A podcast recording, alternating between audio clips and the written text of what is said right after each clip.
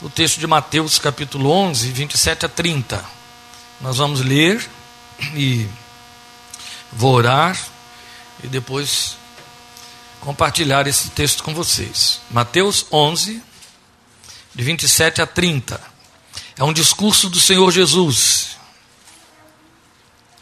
É um discurso que ele faz e que Mateus coloca bem depois do Sermão do Monte, mas num momento muito especial.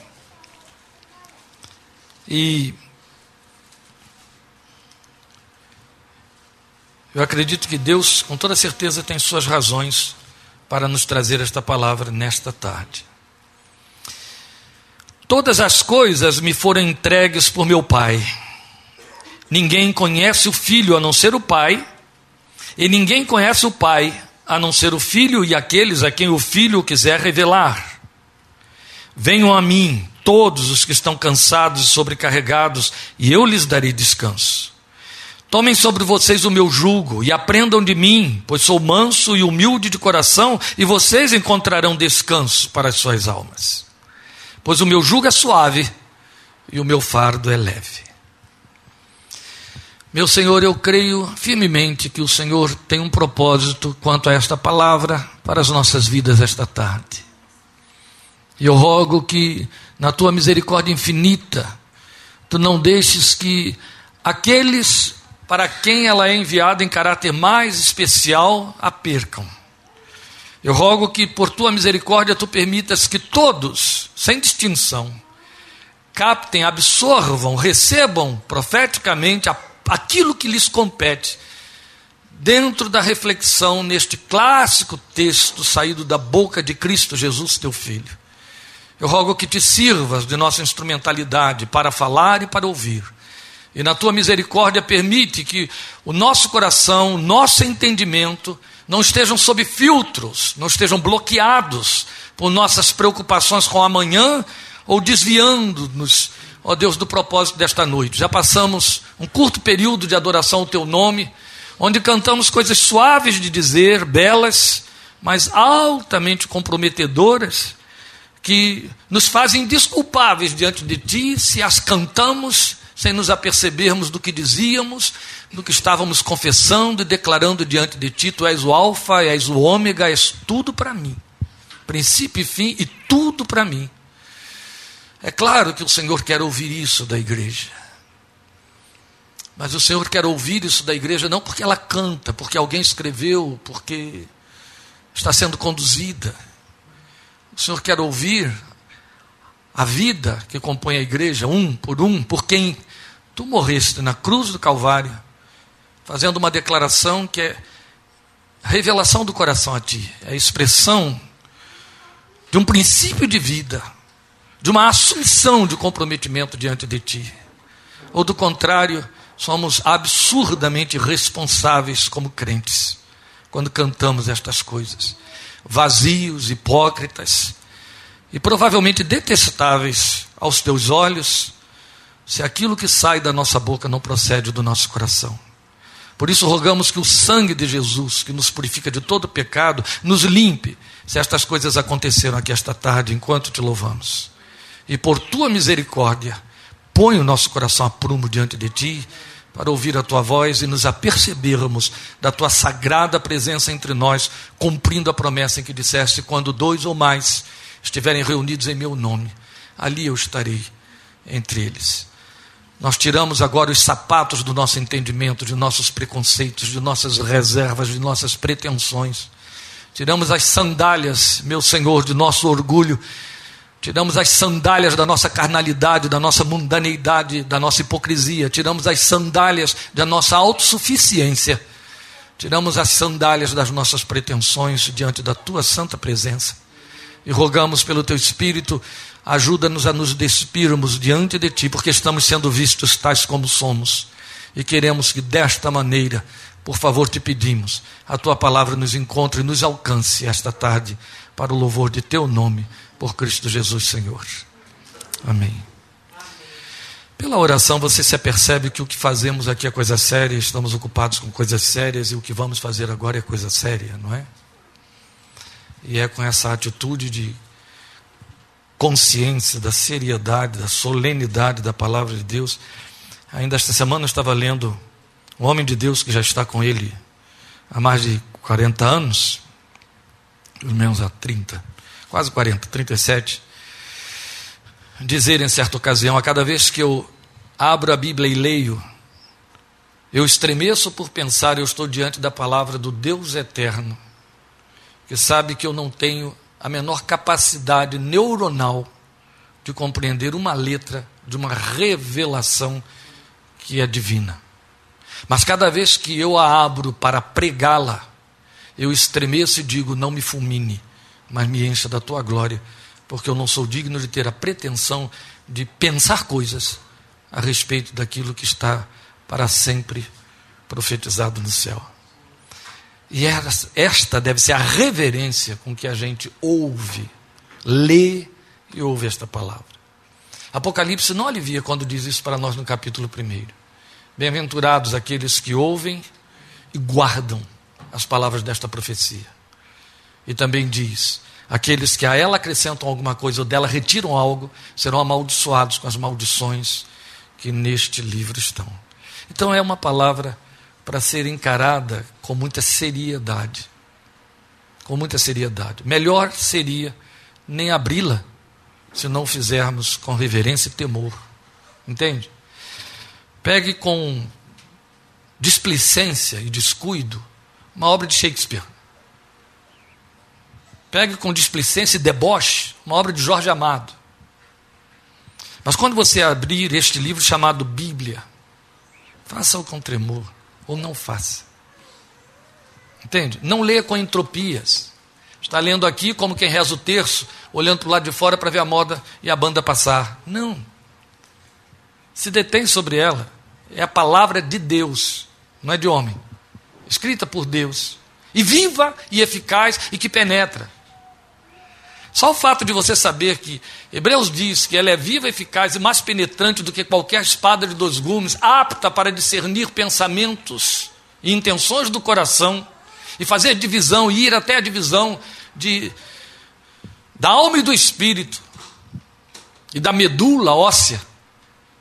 É suficiente para você saber que você não está lendo um livro mágico, mas um livro sagrado.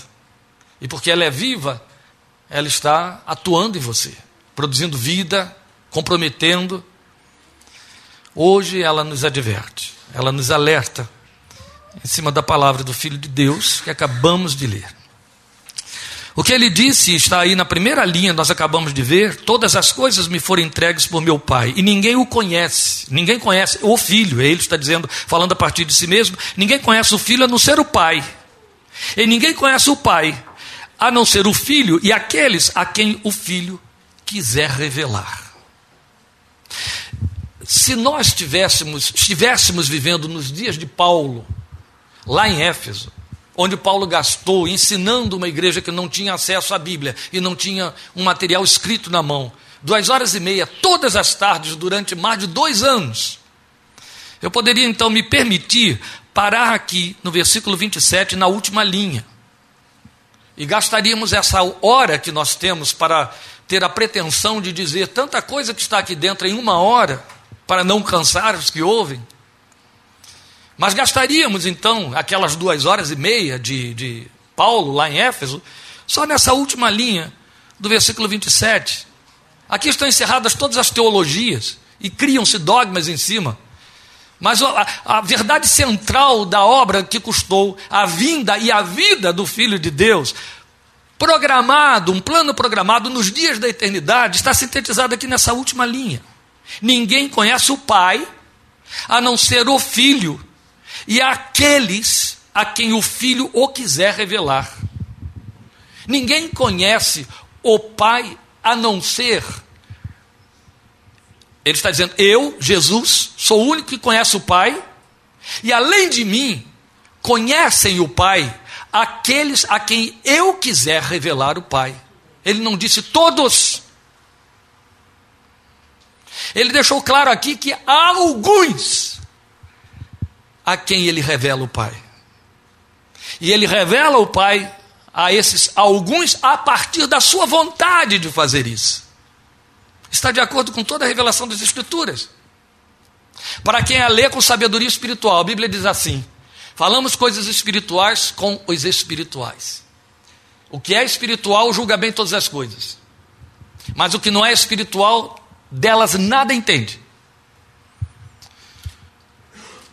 E a Escritura se continua, continua, se prossegue para dizer que o Filho de Deus declarou textualmente, aliás, aqui neste lugar eu tenho repetido tanto este texto que está na hora de questionar as razões. Quando Jesus diz em João 16,15, vocês não me escolheram. Pelo contrário, ele faz questão de usar essa conjunção lá. Pelo contrário, eu os escolhi. Ou seja, a escolha de vocês é o resultado da minha vontade. É opção minha, é decisão minha, é o que ele está dizendo. Primeira coisa que ele desbancou foi a pretensão de que um crente, um cristão, um adorador, um religioso, alguém que se envolve com igreja, com Bíblia, com cânticos, optou por ele. É a primeira coisa que ele joga por terra. Para dizer a você, eu sou simplesmente excelente. Eu não sou tomate de feira que você escolhe. E que inclusive decide se vai à feira escolher ou não. Eu não te dou, não te dei, não te darei, nem a você, nem a ninguém, nunca, o direito de decidir-se por mim. Primeiro, que você tem uma vontade perversa, totalmente voltada contra a vontade de Deus. A sua mente é inimiga de Deus. Você é filho de Adão. E a vontade de Deus contraria tudo aquilo que compõe a sua existência, seus sonhos e suas pretensões, porque ela é santa e a sua é perversa, é pecaminosa. A sua, quando é muito boa, idolatra uma criancinha fofa no colo. Quando ela é muito boa, amor materno, mas não vai ao céu. Essa vontade. Então, como que essa vontade de uma criatura decaída, que não tem capacidade de se alçar às mínimas alturas acima de si mesmo, quanto mais a níveis espirituais, pode decidir por mim. Pode definir, decidir que eu te escolho, Jesus. Como um cântico eivado de pretensão humana e esvaziado de sabedoria divina, dizia: Eu decidi te escolher, te eleger, Jesus, como meu Senhor. Eu impedi, proibi que minha igreja cantasse esse cântico depois que um coitado foi lá colocar para o povo cantar. Eu disse: aqui não se canta mais isso. Para reforçar isso, Jesus disse: fui eu que decidi escolher você. E se você sabe que foi escolhido, se prostre até o último dos seus dias e grato. Esta é uma linguagem complicada. Porque na minha experiência pastoral eu tenho convivido com gente que está às portas da morte e diz: Eu não consigo crer.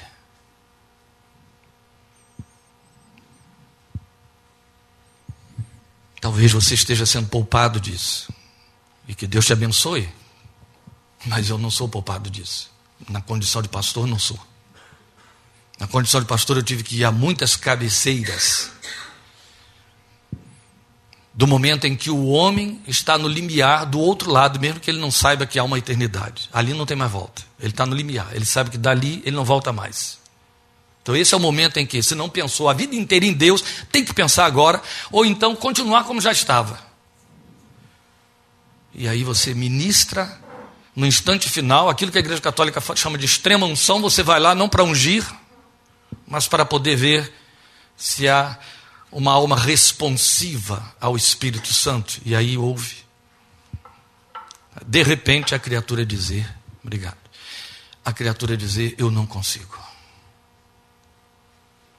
Jesus disse: Você não tem o poder de decidir por mim. Você não tem o direito de decidir por mim. Você não pode decidir por mim. Eu decidi por você. Eu decidi morrer por você. Eu decidi escolher você para usufruir os benefícios da minha morte, entrar em comunhão eterna com meu Pai. Esta é a razão porque só Ele tem o direito de decidir a quem Ele quer revelar o Pai. Entende? Foi isso que ele disse aqui. Só o Filho conhece o Pai. Além do Filho, aqueles a quem o Filho quiser revelar o Pai.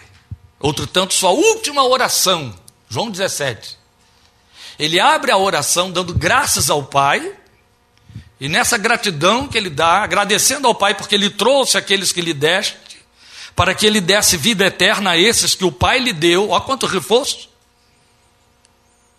Ele diz: Eu manifestei o teu nome àqueles que tu me deste. Olha como ele completa o que está aqui. Isso é João 17. Você está lendo Mateus 11, 27. Eu estou citando João 17, a oração de Jesus. Ele disse: Eu manifestei o teu nome àqueles que tu me deste. Ele não disse: Eu manifestei o teu nome ao mundo. Mas aqueles que tu me deste, a eles eu manifestei o meu nome, o, o teu nome. Que nome? Qual é o nome de Deus que Jesus manifestou àqueles a quem Deus lhe deu? ou que Deus deu a ele. Os judeus já entendiam que sabiam o nome de Deus, era um segredo partilhado somente com os filhos de Israel. E achavam que era disso que Jesus estava falando quando ouviram ele orar. Os próprios discípulos que estavam ali à sua volta, ah, é aquele nome que a gente escreve naquelas quatro letrinhas e não pronuncia, é o nome impronunciável. Senhor, ensina-nos a orar. Então agora temos que invocar o Deus eterno. Era hora deles esperarem aquilo que as testemunhas de Jeová traduziram como Jeová, né? Uma, a pior tradução possível das, do tetragrama hebraico. Então era hora dele dizer Jeová, Yahvé, ou qualquer coisa assim. Ele olha para eles e diz: Abba, este é o nome manifestei o teu nome, e o teu nome é Pai. Amém. Entende? Esta é a razão porque só aqueles a quem ele manifestou este nome podem chamá-lo de Pai. Só esses encontram uma relação filial, uma correspondência. Só esses. Uma correspondência. Só esses. Se fizer o teste de DNA, vão descobrir o sangue de Jesus nas veias dessa alma. Então não basta chamar de pai, é preciso ter o sangue que capacita chamar de pai. Então o que ele pretende revelar? O pai. Ele ressalta que o pai lhe entregou todas as coisas, e entre todas as coisas, aqueles a quem ele dá a vida eterna. Foi isso que ele disse. Então, entre todas as coisas que o Pai lhe entregou, Jesus deixou isso claro aqui, Jesus deixou isso claro no momento em que está subindo ao céu. Ele diz: Todas as coisas me foram dadas, todas as coisas me foram entregues. E em João 17, quando ele ora, eu ainda vou repetir João 17 outras vezes, ele diz: Graças te dou, porque tu me deste aqueles que eram teus. Então ele está mostrando aqui de forma clara que ele, entre todas as coisas que lhe foram entregues, estão homens e mulheres por quem ele estaria morrendo na cruz do Calvário. Ele o chama, em outro texto, é João 10, a esses que lhe foram entregues, ele chama de ovelhas. E aqui nós temos uma colocação muito significativa. Ele diz: Eu sou pastor, eu sou o bom pastor, eu sou o bom pastor que dá a vida pelas ovelhas. Mas logo em seguida, no mesmo texto de João 10, ao definir esses que o Pai lhe deu, a quem ele chama de ovelhas, ele diz: Minhas ovelhas ouvem minha voz e me seguem, e me seguem, e eu as conheço e chamo a cada uma pelo nome. Entende? Eu gosto de abusar entre mim e Deus nas minhas introspecções a respeito das coisas espirituais. Estou sempre pensando nelas. Quando eu digo sempre, eu estou dizendo de segunda a segunda, manhã, tarde e noite. Glória a Deus. É, glória a Deus. Estou sempre pensando nas coisas eternas, nas coisas espirituais. A mente sempre ocupada com essas coisas. Glória a Deus.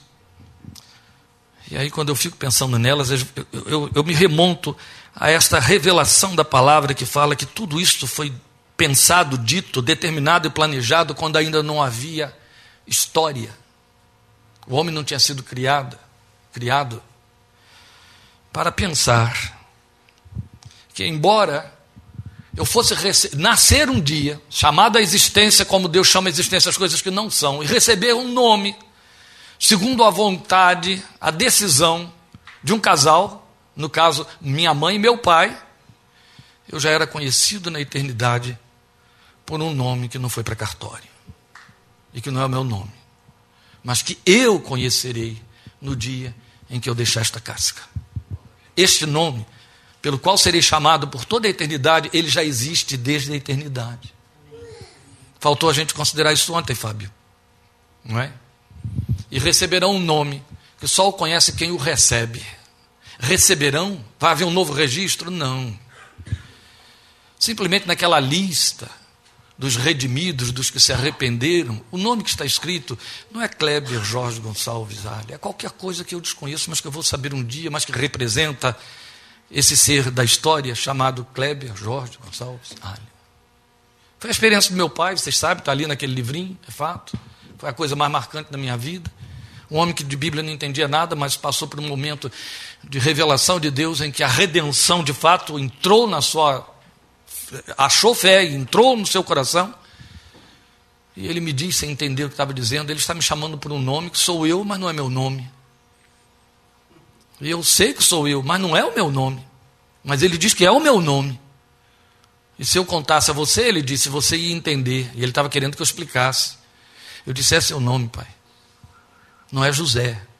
É o nome pelo qual o Senhor vai ser chamado a eternidade toda. Ele já o está chamando pelo nome da eternidade. Aí eu sabia que meu pai ia embora naquela noite, contrariando até o próprio cardiologista que disse amanhã de manhã eu dou alta a ele.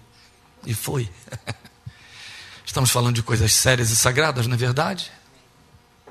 Suficientes para a gente despir o coração agora, tirar as sandálias dos pés e trazer mente e coração para dentro desta revelação. Estamos falando de coisas muito sérias, gente. Ele os chama pelo nome. Conheço cada um pelo nome. Desde quando? Então eu imagino, plane... imagino o planejamento funcionando mais ou menos assim. Quem irá redimir. Eu vou, Pai. Eu vou na condição de filho. A Trindade já estava lá. Você vai. Você vai e você vai redimir todos estes que estão gravados na minha mão. Porque está escrito em Isaías isso.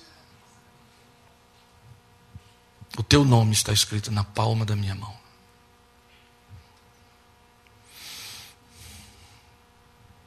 Esse amor é muito antigo. Ele disse em Jeremias: Com amor eterno te amei.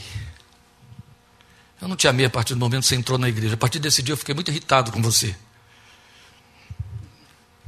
A partir desse dia você começou a fazer uma série de coisas que foram falsas promessas. É assim que a gente funciona na igreja, sabe, gente? Haja visto que cantamos hoje aqui.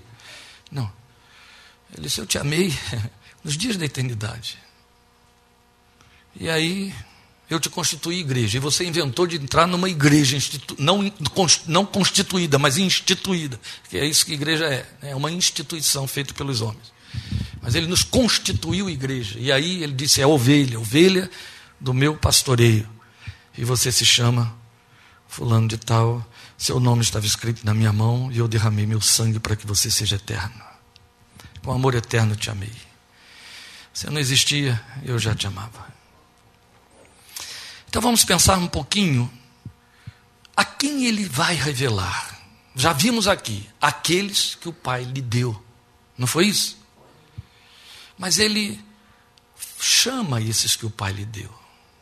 É interessante que ele faz um chamado, é um convite. Há um hino muito antigo, foi um dos primeiros que eu aprendi, e esse hino já deve ter 200 anos. Claro que eu não aprendi quando ele foi composto, se Paulo Leite estivesse aqui já teria dito, é, você estava lá. É, ele sempre faz isso. Mas é, eu aprendi há 47 anos que reproduz a letra deste, desta mensagem, palavra abençoada, convite que contém promessa e cumprimento com infinito bem.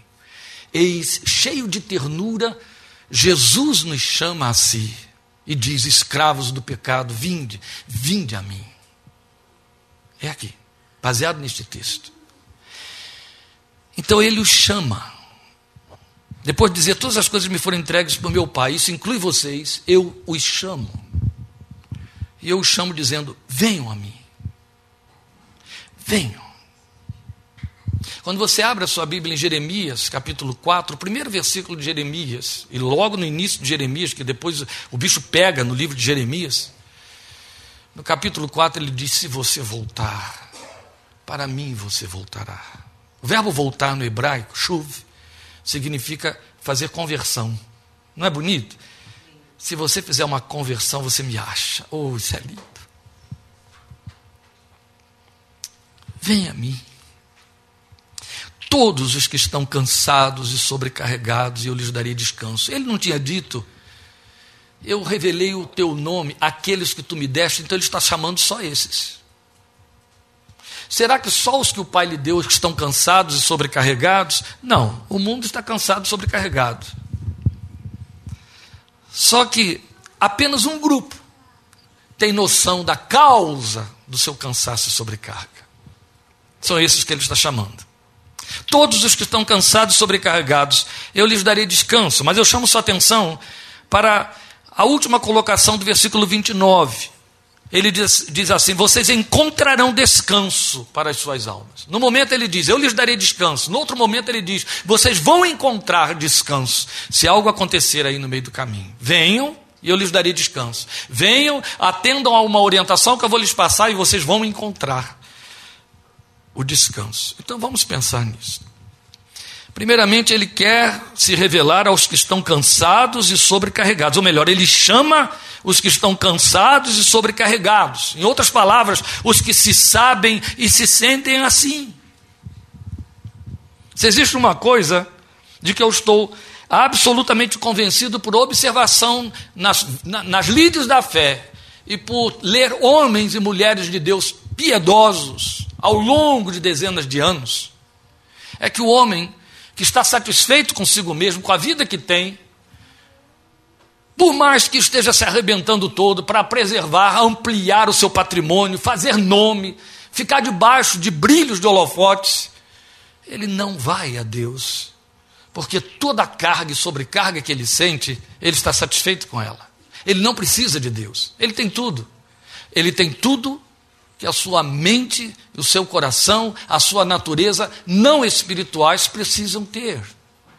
Ele tem lugar debaixo do sol. Ele não precisa de Deus. Em outras palavras, eu estou dizendo que os que não têm nada, ou aqueles que estão desprovidos, esses correm para Deus. De fato, quando Jesus disse que o evangelho foi anunciado aos pobres, ele não está dizendo os que são desprovidos de bem, senão somente a classe mais miserável do planeta é que seria salva. Mas o que ele está mostrando é: os que estão menos providos de embaraços, de tropeços, menos comprometidos, esses me acham mais fácil. Ainda que por conta de acharem que eu vou ser a fonte para resolver essas situações aí, mas esses vão correr atrás de mim e vão me achar mais fácil.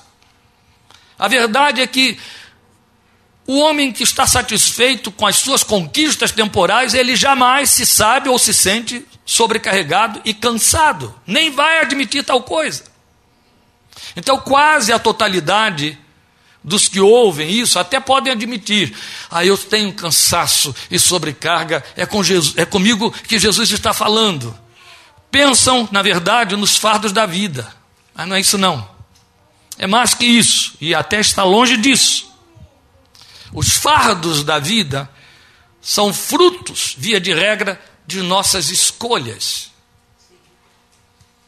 ou em paralelo a essas nossas escolhas, que via de regra também são más escolhas, ou escolhas de acordo com nossos desejos e cobiças, aqui chamamos, fazendo uma racionalização de necessidades, o fardo de um mundo perverso. Ou é o fardo das suas más escolhas, que te cansa e te adoece, ou é o fardo de um mundo perverso que te impinge a ideia de que você tem de atender às propostas dele e você corre atrás para dar conta e não consegue. E se cansa e se descobre sobrecarregado. É isso. Mas Jesus fala especialmente do fardo da queda, do fardo do pecado daí decorrente e de seus desdobramentos.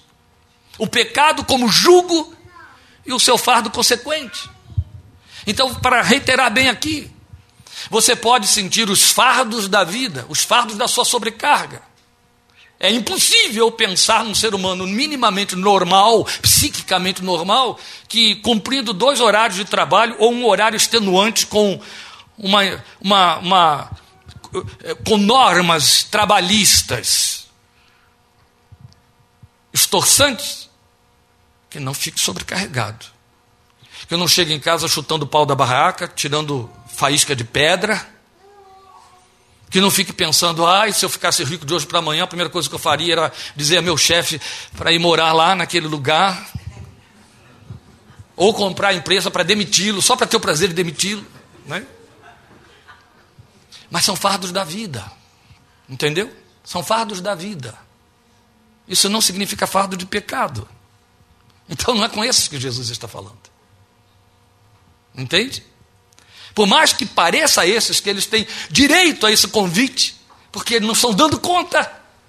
O que Jesus está dizendo, olha, olha, eu quero trocar com você um fardo e um jugo. Me entrega esse. Ninguém quer entregar o fardo de onde está tirando o din-din.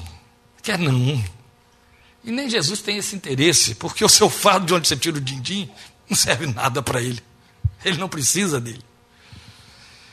Ele está dizendo: você está cansado e sobrecarregado, porque você não está dando conta desse mundo que te faz, te passa rasteiro o tempo todo, das suas, do, dos seus desejos, das suas paixões, das suas ambições, que te sobrecarregam de culpa, que te fazem o tempo todo saber que está errando o alvo, que não chega lá. Que de manhã, que acaba de ouvir seis horas de palestra da Lili e diz: a partir de hoje você é a melhor esposa, quando chega em casa já está dando na cara do marido, e por aí vai. E por que, que estou dando na cara do marido? O nome disso é pecado. E aí vem a culpa. É com você que ele está falando. É desse fardo que ele está falando, quando você tem consciência de que o fardo está aí. Entende? Quando você diz, eu não dou conta disso. Eu não consigo me livrar disso. Por mais Bíblia que eu ouça, por mais que eu cante, é com você. É o fardo da queda dos desdobramentos do pecado decorrente da queda. E esse pecado ele traz um jugo e ele tem um fardo que é consequente. São esses que ele veio chamar e livrar. Ele já havia dito isso: eu não vim chamar os justos, mas os pecadores ao arrependimento. Ele não precisa dizer aos arrependidos que venham se arrepender de novo. Eles ficam dizendo aos arrependidos: se arrependam sempre, mas não no sentido de arrepender-se do pecado e não crer em mim. O arrependido é arrependido porque. E o, que, e o resultado dele ser arrependido é que ele crê no Senhor. Essa é a verdade. Mas ele veio chamar os que não são justos, os que se sabem não justos, os pecadores, os que se sabem pecadores. Ele os chama ao arrependimento. E é bonito ele dizer, né? Olha, eu fiz, eu escolhi, e eu te convido, e a porta de entrada, a chave para você passar, não está na minha escolha, está no seu arrependimento. A senha é arrependimento. Aí você passa pela porta. No entanto, pecadores arrependidos, que é o nosso caso, ainda são pecadores. E porque são pecadores, pecam. Aliás, a Bíblia diz melhor do que isso. A Bíblia diz assim: não há um que não peque. Não é verdade? Só você que não, mas eu peco. Pode ter certeza. Você não peca, mas eu peco.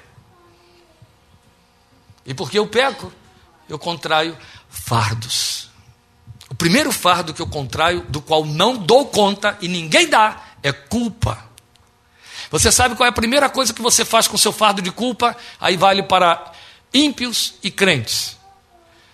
Quando você não passa pela ilusão de chegar diante de um confessório e aguardar um ego absolvo-te, você vai para o terapeuta e pensa que o terapeuta vai te absorver da culpa, absolver da culpa. Não absolve, não.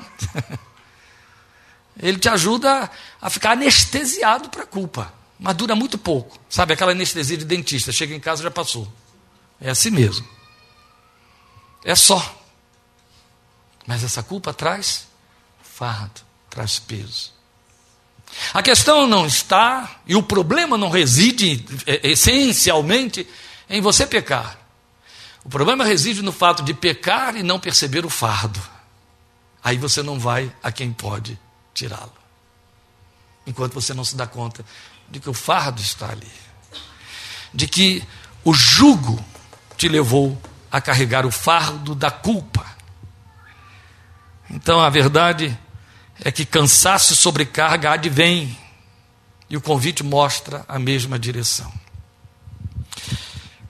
Na psicanálise, nós trabalhamos muito com a identificação de alguns processos intrapsíquicos chamados mecanismos de defesa, e o primeiro deles, o mais comum, o mais corrente, aquele que frequentemente a gente vivencia, é negação. Negação é um mecanismo de defesa que você leva você a, a não assumir, não reconhecer o problema, por mais evidente que ele esteja. E quando você começa a arranjar desculpa para o problema, você está já fazendo uso de um segundo mecanismo de defesa chamado racionalização. Você está explicando muito para poder dizer que aquilo não está acontecendo tal como é. Mas a negação é aquilo que se faz anulando, não dando atenção, fazendo de conta que a coisa não está ali. E esse processo a gente usa na vida espiritual no que diz respeito a fardo ou julgo do pecado. Porque quando eu não faço negação, a primeira coisa que eu faço é procurar aquele que tira o jugo. Eu me dou conta, como eu disse, em essência o problema não está em pecar. O problema está em não se dar conta de que pecou. Ou não admitir. E nós estamos, francamente, na, na, no fio da navalha de quem faz a opção mais errada, quando entendendo mal, entendendo erroneamente a graça perdoadora, entende que a graça perdoadora é um protocolo assinado ou uma indulgência plena válida pelo fato de que eu confessei Cristo Jesus como meu Salvador, então daqui para frente eu não peco mais, eu não sou mais pecador e eu não preciso mais me arrepender de nada. Lamentavelmente, a população protestante vivencia isso na sua quase totalidade, entende? A graça no pacote. Então eu recebi por decreto o perdão e dali para frente não preciso mais pedir perdão para nada. Até aqueles, e às vezes denominações inteiras, e houve uma denominação do Sul que transformou isso em estatuto interno, que dizem que nos tornamos impecáveis a partir do momento em que confessamos Jesus como Salvador. Cristo. Sabia disso? A comunidade do Sul, há muitos anos atrás, dezenas de anos, as, as outras igrejas evangélicas se reuniram para criar um documento e dizer a eles: recuem, ou declararemos que vocês não são evangélicos, vocês estão ferindo a confissão reformada, confissão evangélica, que, é que declara que Jesus perdoa pecadores e eles continuam pecadores, mas arrependidos e precisam se arrepender de seus pecados sempre, porque não nos tornamos imunes ao pecado. Estas coisas foram escritas para que não pequeis, mas se alguém pecar, em outras palavras, toda vez que você encontra a partícula C, você pode trocá-la por quando no Novo Testamento. Quando alguém pecar, temos um advogado para. Com... Agora, eu preciso ir ao advogado. Eu preciso chegar a ele. Se confessarmos os nossos pecados, o que, é que está escrito? Completem. Ele para nos e purificar de toda injustiça. Se confessarmos, em outras palavras, ó, troca de novo. Quando confessarmos os pecados, sempre você pode trocar na revelação do Novo Testamento a partícula ean, se por quando, que funciona perfeitamente. Do contrário, Jesus teria posto em dúvida a possibilidade de estar indo ao céu. Não é? E se eu for, ele disse o quê? Quando eu for, voltarei para vocês e por aí vai. Voltando aqui, o que ele oferece? Ele oferece descanso. Eu espero que tenha ficado minimamente fixado aí na mente de vocês o significado de cansado e sobrecarregado, certo? Cansado e sobrecarregado significa o jugo do pecado e o seu fardo. Talvez eu precise é, dilatar um pouquinho mais essa metáfora para que ela fique mais inteligível para nós. O jugo é aquilo que deixa você preso, trancado, é, é, é, submetido, de maneira que você tem de carregá-lo, caminhar. Agora, o fardo é o que o jugo acrescenta. O jugo é posto para que você leve o seu fardo. Entende? O fardo é o que você leva e outros vão se servindo do que você está levando preso àquele jugo. O jugo foi posto para que você não faça outra direção, não faça outro caminho, senão você vai desviar o fardo.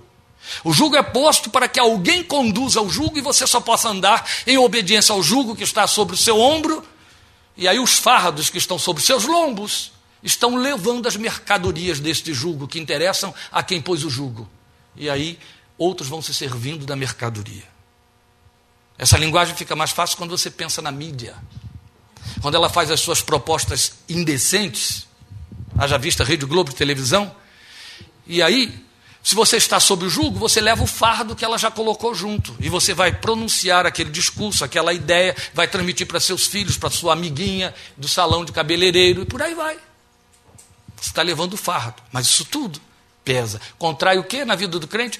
Culpa. Aí Jesus diz: Você fica cansado e sobrecarregado. Vem a mim. Vem que eu vou lhe dar descanso. Mas vamos lembrar que ele disse: Eu lhe dou descanso e você encontra descanso. Não é assim? Então o que, é que ele oferece? Descanso. O que significa esse descanso pretendido? Primeiro eu quero levar você a pensar no significado etimológico da palavra descanso na boca de quem disse. Em outra boca não teria este significado, mas saiu na boca de Jesus que disse: Eu sou maior do que o sábado, eu sou maior do que o Shabá, eu sou maior do que o descanso. Shabá, que significa sábado, era chamado dia do descanso. Porque Shabá, Sheba, significa sentar para descansar. Entende? E Jesus está dizendo assim: Venha a mim e você vai encontrar o seu Shabá. Shabá é o, é, o, é, o, é o tempo separado para você não levar carga nenhuma.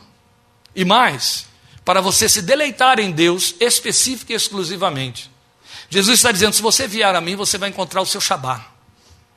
Você vai ter um Shabá. Você vai ter um descanso. Mas vamos pensar no significado desse descanso e nos seus possíveis desdobramentos. Primeiramente, dentro do contexto do fardo da culpa. Há o jugo do pecado que traz o fardo da culpa. Isso pesa. Ele está dizendo: se você vier a mim, eu tiro esse fardo. Eu tiro o fardo da culpa. O terapeuta até faz isso, convencendo ou dando a você motivos que anulam aquela culpa, ou abrindo seus olhos para entender que aquela culpa não é verdadeiramente uma culpa, mas diante de Jesus, porque a culpa é culpa, o que ele faz é anulá-la. Ele simplesmente diz: está consumado, está perdoado. Ele retira a culpa. Ele não trabalha a culpa. Você está entendendo? Ele não precisa chegar e fazer você entender se é ou não é, quanto é ou como não é. Ele simplesmente chega para você e diz assim: onde está a humildade? Qual é a humildade? Pequei, Senhor. Porque você só pode ser humilde de fato, como ele pretende, diante de Deus. Então você chega diante dele para dizer: sou isso aqui, ó, essa criatura, falível e falhei. Que é a coisa mais difícil para o ser humano fazer, não é? Admitir, estou errado. Se você quer ter certeza de quanto isso é difícil, case. Como é difícil. E cada vez que o seu cônjuge chegar para você e disser, eu errei, compre um troféu e dê para ele. E filhos? Hum. E se o filho for adolescente, então, ele é perfeito. E pior, não é só que ele é perfeito, você é tão imperfeito que a perfeição dele se destaca. Mas vale para cônjuge também. O cônjuge é tão perfeito que você, o outro cônjuge, fica com a sua imperfeição exposta, sob todos os aspectos. Ele te olha assim, desdém, ele, ela né, também, estou falando cônjuge. A verdade é que só humildade, humilde de espírito, leva o homem a chegar, a mulher, o ser humano, e dizer: Eu errei. Entende por que, que ele disse assim: olha, para você alcançar descanso, você tem que aprender a ser humilde. Vai aprender comigo. Ah, mas Jesus disse, nunca disse eu errei. a humildade de Jesus não está em pecar e confessar, ele nunca pecou. Sabe qual é a humildade de Jesus? Sendo Deus, não teve por usurpação ser igual a Deus, mas aniquilou-se a si mesmo, diminuiu. Porque aqui está um outro ponto do ser humilde. Ser humilde não significa exclusivamente dizer eu errei. Mas significa se submeter à acusação do outro e parar de se defender. Aí é mais difícil, né? É quase impossível, né? Acho que a terapia está continuando, né? De ontem. Não tem problema não, gente. Estrictinina, duas gotinhas. Então veja, ele chega para mim e para você e diz assim: não tem culpa, está perdoado. Vamos encerrar este assunto. Dos teus pecados não me lembrarei mais. Ai Deus, quando a gente precisa carregar isso até a sepultura dos teus pecados, não me lembrarei mais. Você está sempre se aniquilando e se acusando de pecados de que Deus não se lembra mais, porque você os confessou. Agora, se não confessar, pode ter certeza, a minha culpa está sempre diante de mim. Quem disse isso? Davi enquanto calei os meus pecados, porque a tua mão pesava dia e noite sobre mim. Mas confessou, ele declara: dos teus pecados não me lembrarei mais. Tanto quanto o Oriente está distante do Ocidente, tanto quanto o céu está longe da terra. E assim ele lança para as profundezas do mar as nossas iniquidades. Dos teus pecados não me lembrarei mais. O fardo sai. Entende? O fardo da culpa. Depois nós temos o descanso pelo livramento da ansiedade quanto ao futuro. É o outro fardo que a gente carrega. E é o pecado que faz isso, é o jugo do pecado. Esse é um problema tão sério, tão sério, que o ser humano tenta resolver esse problema consultando cartomantes, quiromancia. E os crentes profeta e profetiza. Ele quer antecipar o dia seguinte para poder ver se ele tem controle sobre o dia seguinte. É louco, né? Porque se eu puder ter o controle sobre o meu dia de amanhã, eu estou frito. Eu não posso mais, em hipótese alguma, pretender que Deus me ajude, que Deus me ouça e me socorra, porque eu já fiz o programa do controle que eu quero ter. Não tem mais direito nenhum diante de Deus, nem para orar do abacaxi que eu já amei. Então é melhor não saber. E Jesus disse: Não saiba, basta a cada dia o seu mal. Mas por que a gente é tão teimoso de inverter estas coisas? Né? O nome disso é carne, fardo. Então os ímpios inventaram a quiromancia e os crentes inventaram o búzio evangélico. É um problema. Para poder tentar descobrir o dia de amanhã e se livrar da ansiedade do futuro. Jesus chega para você e diz assim: ó, descansa em mim. Eu sei conduzir o teu futuro. Eu tenho esse texto aqui, eu vou, eu vou procurar ele aqui para vocês, porque ele está em Jeremias e ele é, é simplesmente gostoso de, de, pensar, gostoso de ver. E não está. Oh, maravilha. Não tem problema não, depois vou dizer. Mas nós temos tranquilamente o Senhor dizendo para nós no Salmo 168, 8, que aquilo que a nós concerne, Ele levará a bom termo. Nós temos Ele dizendo em Jeremias 29, 11, Eu é que sei que pensamentos tenho a seu respeito, pensamento de paz e não de mal, ou de bem e não de mal, para lhes dar o futuro que vocês esperam. A palavra que aparece em Jeremias 29, 11, na minha versão é futuro. Mas há um outro texto que eu vou ficar devendo a vocês, em Jeremias, belíssimo, Jeremias, belíssimo, também em, em é, na minha versão, onde ele fala que ele tem pensado o nosso futuro. É muito significativo. E vai chegar o momento em que vocês vão ter esse texto aí, porque eu, eu não tinha ele aqui como eu pensei que teria. Eu não tinha ele aqui de imediato na mão. Mas voltando aqui ao que nós estávamos considerando. Então, ele nos tira o fardo da ansiedade quanto ao futuro. Interessante que ele já nos havia proibido disso. O que, que ele disse? Não fiquem ansiosos por coisa alguma. Ele usou Paulo, ele usou Pedro para dizer isso e ele disse de própria voz. Não andem ansiosos por coisa alguma. O Pai sabe do que necessitais, é onde ele termina dizendo: basta a cada dia o seu mal você não tem controle sobre o seu dia de amanhã. Você não é Deus. Você é filho de Deus, mas vai ficar sendo filho de Deus. Jamais vai ser divino por ser filho de Deus. Então você não tem controle sobre o amanhã. Futuro é a única coisa que nos diz respeito, mas é a única coisa que não podemos controlar e não nos pertence e não podemos desvendar. O único futuro de que podemos cuidar é o que foi revelado e que está escrito aqui. Só esse. Mas a verdade é que vivemos sob a ansiedade do futuro, a ansiedade das contas que chegam. Vocês já viram, né? Que as empresas, as companhias, os cobradores, aqueles a quem compramos os produtos, eles antecipam a cobrança 10, 15 dias. Eles te fazem pensar no futuro, queira você ou não. É melhor, né? Lá em casa, se a cobrança não chegar antes, vai passar o dia porque ninguém vai lembrar mesmo. Então eles mandam antes para poder. E aí você antecipa. Especialmente se você olhar aquela conta, conta de, de, energia, por exemplo, ela vem maior do que você esperava, você olha, eu vou ter dinheiro para pagar nesse dia. Nem tem prazo aí, gente, de 30 dias depois. Mas aí você tem ali a conta chegando para você e antecipando a ansiedade, gerando a ansiedade. Doeu a coluna. Ai meu Deus, será que é tumor? Olha você antecipando a ansiedade o tempo todo. Será que eu vou ter dinheiro para amanhã fazer, para poder pagar? Será que eu vou poder? Será que amanhã a saúde? Amanhã, amanhã. Esse fardo da ansiedade ele neurotiza, ele sobrecarrega os seus neurônios, ele pesa nas suas enervações, ele diminui o seu elan de vida, ele diminui o seu vigor, entende? As pessoas usam tanto, especialmente o povão da nova era, os esotéricos usam, usam tanto a palavra energia. Não existe essa energia que é transmitida, que, que passa, que sai de um para outro. Existe a energia de vida, ela está dentro de você. Só tem a ver com você, só fica em você mesmo. E você dá cabo dela. Viu? Ou você a amplia, não é pegando de lugar nenhum do lado de fora, ou você a diminui. E via de regra a gente diminui. Você amplia quando você dá lugar à criança que está lá dentro, você vai para um lazer, um lazer saudável. Não estou falando das contrafobias, aqueles caras que fazem é, esportes radicais, porque aí a energia, com todo o vigor que tem, espatifa ali mesmo e ele vai. Estamos falando da energia em que você se investe em você mesmo, investe recursos para escapar, para descansar, para ter shabá, entendeu? Para se revigorar. O contrário, produz ansiedade, e ansiedade tem compromisso com a morte física, a morte biológica, começando pela morte psíquica. Tem compromisso com sobrecargas neuronais e sobrecargas endócrinas.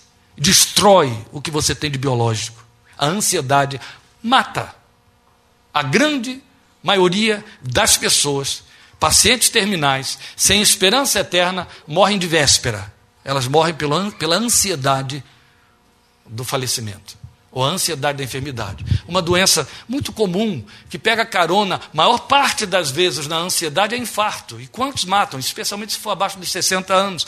A ansiedade gera o infarto que produz morte, ansiedade. Algo que é um construto invisível mas que tem uma resposta real da pior espécie. Jesus tira de nós o fardo da ansiedade. Como é que ele tira o fardo da ansiedade? Isso tudo aqui para dizer a você que quando ele diz assim, vem e eu vou te dar descanso, ele não está dizendo, eu vou bater uma varinha na sua cabeça de, de condom que diz, liberto, está descansado, a partir de agora vai viver no estado zen. Não. O que ele está dizendo é: vem a mim você vai encontrar descanso. Traga a sua ansiedade, aí eu dou conta dela. Traga o seu pecado, eu dou conta dele. Está entendendo? Ele está dizendo assim: ó, faça o seu movimento. Aqui você acha, mas venha a mim. Ó, venham. Ele começou tudo dizendo o quê? Venham a mim, venham a mim. Eu dou descanso. Depois ele diz: você vai encontrar descanso. Vem procurar o descanso em mim. E depois do vazio do sentido de uma vida sem sentido e sem rumo. Não há coisa pior para sobrecarregar alguém. Qual é o meu propósito na existência, na minha geração, no seio da minha família? É fazer comida todo dia, alimentar a casa? É ir para o trabalho, trazer dinheiro e pagar as contas? É poder comparecer levando a filha ao altar na hora do casamento? É sepultar pai e mãe velhos?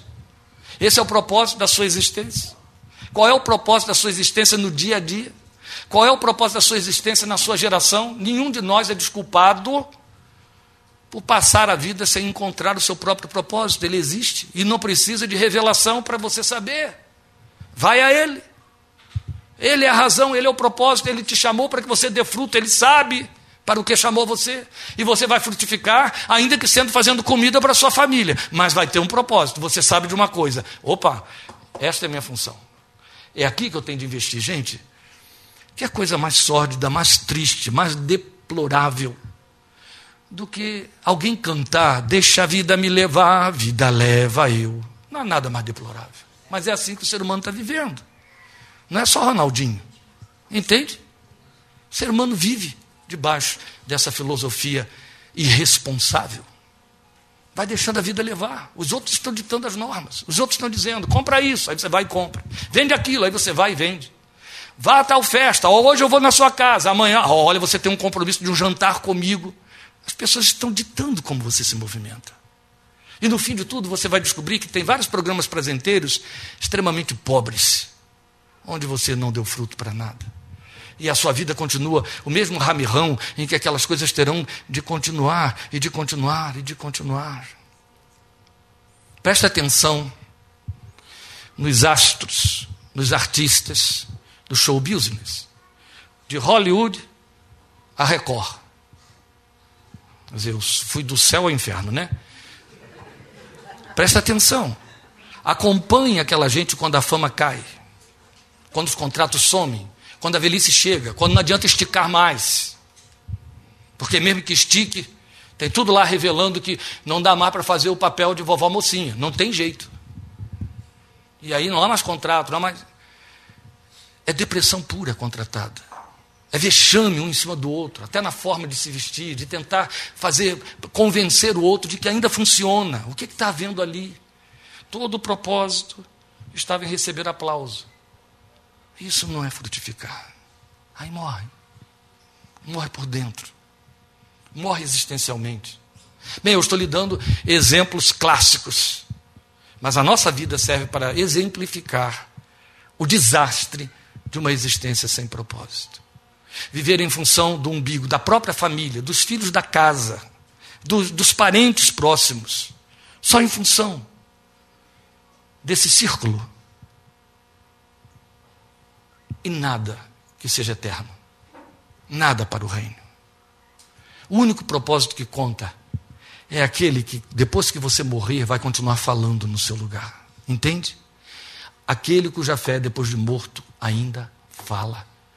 Eu escrevi uma mensagem que foi publicada hoje no Face, eu recomendo você entrar lá para ler. Onde eu estou chamando a atenção das pessoas, e é grave o que está ali. Foi hoje? Foi, né? Foi de hoje, é de domingo.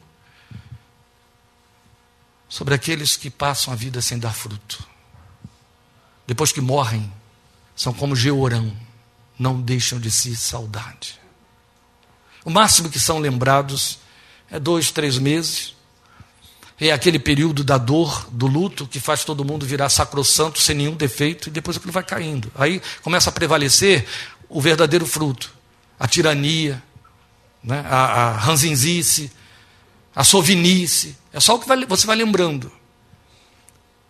E aí você começa a querer esquecer porque faz mal aquela lembrança. Esse é o fruto. Mas quando você tem frutos eternos, você parte e a sua fé continua falando. E falando nos corações. Dorcas morreu em 1998. Fazemos, fizemos 20 anos mês passado. Há 20 anos eu oro ao meu Deus e em dados momentos eu clamo assim: ó oh Deus de Dorcas, me atende. Age aqui. Onde está o Senhor, o Deus de Dorcas? Entende? Se eu puder servir o meu Deus como Dorcas serviu, eu vou me sentir um super crente. É o que me basta. Por que, que eu estou falando isso? Não estou me referindo a Dorcas da Bíblia, Dorcas, que eu cito ali no meu livro. Porque ela morreu há 20 anos, mas a sua fé continua falando na minha vida, no meu coração e de tantos quantos conviveram com ela. Bem, Dorcas era uma pregadora. Pois bem, eu tenho inúmeras pessoas que nunca ocuparam um púlpito, nunca me ensinaram um texto da Bíblia. Eu sinto saudades de uma mãe cujos filhos estão aí vivos. E que me acolheu na sua casa, e foi a razão dela me acolher na sua casa numa tarde de uma quinta-feira, produziu a minha conversão a Cristo. E ela não me evangelizou dentro daquela casa, só me recebeu como mãe dos seus filhos. Me mostrou um lar cristão que eu não conhecia, e foi o suficiente para eu entender: eu quero isso. Sem uma palavra. Eu já não tinha contato com ela há anos. A última vez que a vi foi cinco anos antes dela morrer, porque me surpreendeu já aos quase 90 anos de idade, indo no lugar onde eu estava pregando. Eu passei aquele dia com ela, foi um dia feliz para mim. Depois disso não a vi mais. Aí soube do seu adoecer, e adoeceu gravemente, e avisei aos filhos: me avisem, eu faço questão de estar aí. Foi difícil estar lá. Perdi o avião quando cheguei no aeroporto, para um sepultamento que aconteceria à tarde. Tive que comprar outra passagem imediatamente, tinha lá, graças a Deus, voei, cheguei lá na hora do sepultamento, mas não podia deixar de ir. Eu tinha de estar lá. Eu tinha de tributar a Deus honra e louvor e glória por causa daquela vida que já morreu há alguns anos e ainda está falando na minha alma, no meu coração, pela sua fé, entende? Quais são os propósitos? Então Jesus tira o fardo do vazio de sentido de uma vida que está sem rumo. Ele põe rumo, ele define, ele diz: é comigo. Comigo você vai realizar proezas. E eu vou terminar, porque eu disse a vocês, né? Suportem pelo menos uma hora, eu já estou indo bem além. Para dizer a você que ficou, ficou tão claro que ele disse: você vai encontrar descanso, você vai encontrar descanso. E a essa altura você já pensou assim aí? Ah, ele já explicou: encontrar descanso é eu ir a ele e eu então digo para ele o que está se passando e ele me dá descanso. Não. Eu só procurei orientar você, mas isso não produz o descanso como ele prometeu. Porque o descanso reside em você estar livre do jugo e do fardo, não é isso? Não foi isso que ele disse? E para você estar livre do jugo e do fardo, você tem de se comprometer com ele e substituir jugos e fardos. O que ele está dizendo é: toma o meu, me entrega o seu e eu te dou o meu. E ele define qual é o seu jugo que é suave e o seu fardo que é leve. Tomem sobre vocês, versículo 29, o meu jugo e aprendam de mim, pois sou manso e humilde de coração. Aí é belíssimo. Porque a linguagem aqui dentro está eivada de beleza e lirismo. Acompanhem comigo a interpretação que eu vou dar para cada linha do versículo 29. Tomem sobre vocês o meu jugo. Coloquem-se debaixo do meu domínio. É jugo, certo? Coloquem-se debaixo do meu domínio e aprendam de mim, porque só debaixo do meu jugo que você vai poder aprender de mim, você vai andar comigo, você estará atado a mim, aí você vai aprender comigo. Então, se você não pegar meu jugo, não vai aprender comigo. E você não pode pegar o meu jugo se não sair de debaixo daquele em que você está. Eu tiro o seu jugo, desde que você queira o meu. Ah, isso não está escrito aí, pastor? Ele disse isso. O que ele está dizendo é: você vai encontrar descanso se tomar sobre si o meu jugo, porque o meu é suave. Você está sobrecarregado e cansado. Jugo faz isso. Jugo causa sobrecarga e cansaço. Então vamos trocar. Você abre mão do seu e eu te dou o meu. Aí você vai aprender comigo. O meu jugo é andar comigo e aprender comigo. Esse é o meu jugo. Se você andar comigo e aprender de mim, aí você vai ter o fardo que é leve, ó, você vai encontrar descanso para a sua alma. Em vez de você estar carregando fardos, que, são os que, o, que é o que sobrecarrega, certo? O jugo traz cansaço e o fardo traz sobrecarga. E então, em vez de ter sobrecarga do fardo do pecado, do compromisso com o mundo, com a propaganda do mundo, da mídia, a vontade daquele que agora opera nos filhos da desobediência, o príncipe deste mundo está escrito. O meu fardo é leve e o que você vai levar é o que ele contém. O que ele contém é graça, suavidade e misericórdia, perdão e acolhimento. Então você vai levar o meu fardo. Mas observe, você precisa aprender comigo. O que que eu tenho a lhe oferecer? O que que você precisa aprender? Você precisa aprender mansidão e humildade de coração. Eu sou manso e humilde de coração. Se você andar comigo, você vai aprender de mim a ser manso e humilde de coração. Eu já expliquei a questão da humildade e não vou me repetir. Mas é preciso que a gente, para encerrar, pense um pouquinho sobre ser manso. Não há palavra que dê mais medo ao ser humano. A primeira a gente rejeita porque é detestável, né? Eu ter que me diminuir, eu ter que. Você só consegue ser manso se for humilde. E a humildade é uma decisão.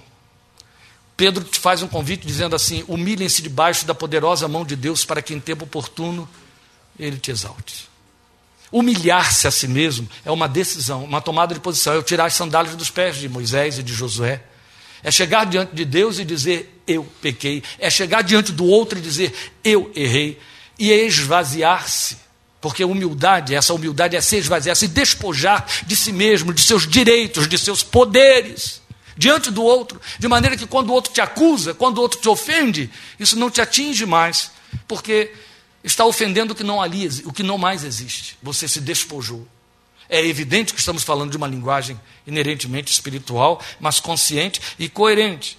E aí vem a mansidão, porque há um despojamento, há um lugar para se deixar moldar Mansidão é isso. As pessoas pensam que mansidão é virar capacho, é ficar debaixo dos pés dos outros, é deixar que o outro sobrepuje. Não, aí existe um instinto de justiça pessoal, de justiça inerente, justiça divina, que leva você a reivindicar o, o, o, a, o prevalecimento do direito. Não, estamos falando, a mansidão não é ser tapete, a mansidão é ser moldável é se deixar moldar, é se deixar adaptar àquela situação onde a sua humildade poderá prevalecer. É uma linguagem de que Paulo fala para nós, explicando de maneira é, é, inteligível em 1 Coríntios, capítulo 9. Eu vou ler aqui para você e eu, encerro. Eu já disse três vezes que eu encerro, mas eu disse que eu vou ler e, e encerro, certo? Em, é, em 1 Coríntios, capítulo 9, Paulo diz assim. É, ele está dizendo assim, versículo 15. Não, não, perdão. É, segundo aos Coríntios. Por isso que eu não estou achando aqui. Estou lendo, lendo e não acho, não chego a lugar nenhum.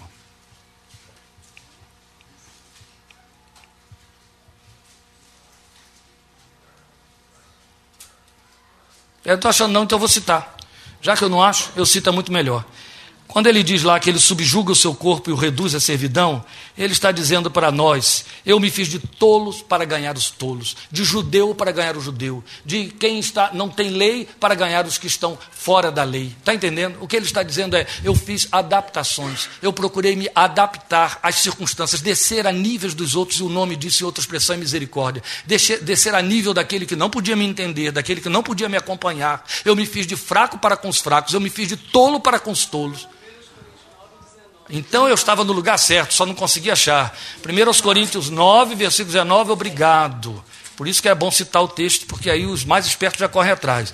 9, 19, o texto diz: Qual é, pois, a minha recompensa? Estou lendo 18. Apenas esta, que pregando o evangelho, eu o apresente gratuitamente, não usando assim dos meus direitos ao pregá-lo. Porque, embora seja livre de todos, fiz-me escravo de todos para ganhar o maior número possível de pessoas. Tornei-me judeu para os judeus, a fim de ganhar os judeus. Para os que estão debaixo da lei, tornei-me como se estivesse sujeito à lei, embora eu mesmo não esteja debaixo da lei.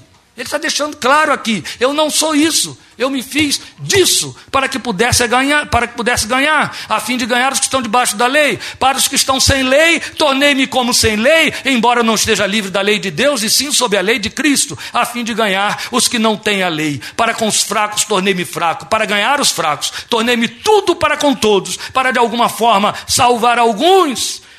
Quando Jesus disse: "Vocês vão aprender que eu sou manso", o que ele está dizendo é: eu tinha direitos diante de Pilatos. Eu não os reivindiquei. Ele disse: se eu quiser, o Pai manda um exército de anjos agora aqui mesmo para me livrar. Mas eu não quero. Eu me fiz de manso diante do meu pai, eu me tornei manso diante do meu pai, quando, sendo filho, aprendi a obediência pelo que sofri e disse a ele: Se não for possível passar de mim este cálice sem que eu beba, seja feita a tua, mas não a minha vontade. Ele se fez de manso diante de Caifás, diante de Anás.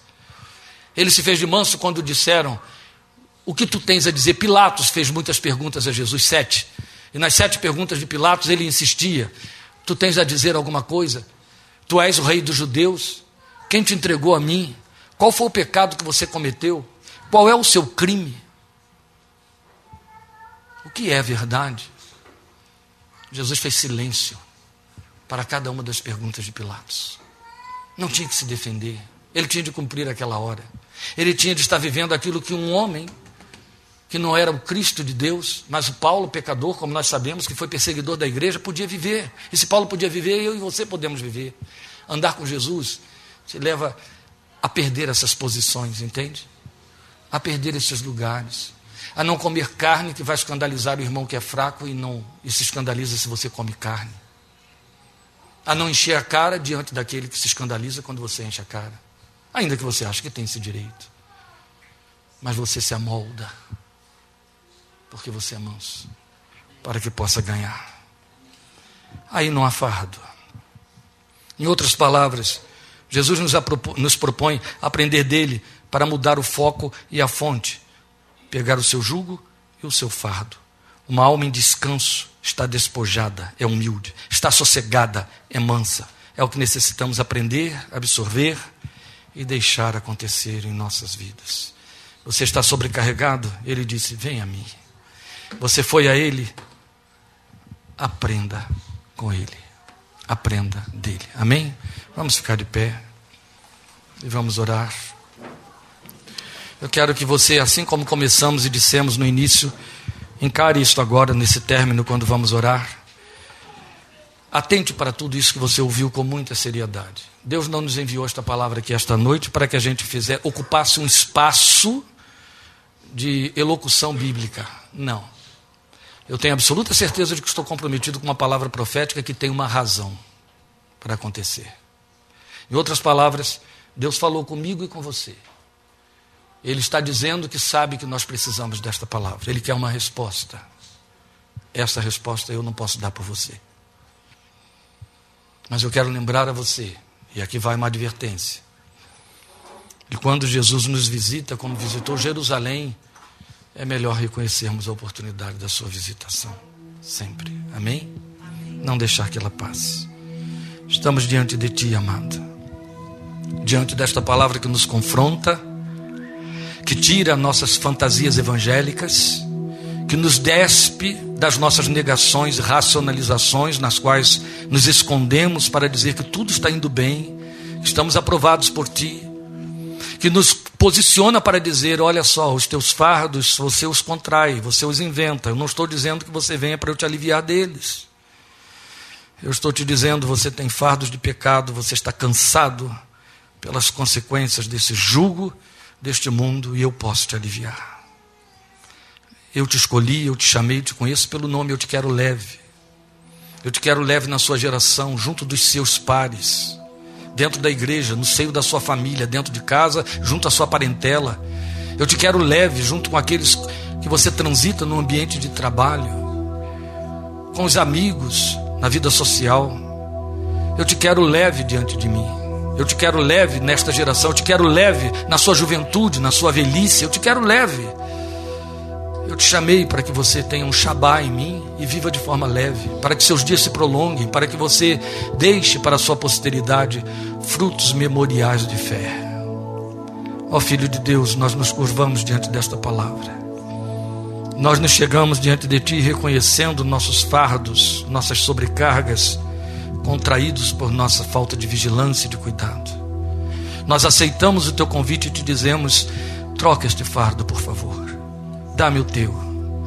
Preciso aprender a humildade que ainda não se instalou.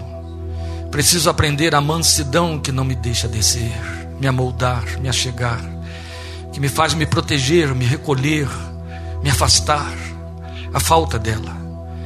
Ó Senhor, eu preciso que estas virtudes basilares da vida se instalem em mim, porque eu fui chamado para ser transformado à semelhança da tua glória, de glória em glória, pelo teu espírito, ao contemplar o teu rosto como no espelho que é a tua palavra.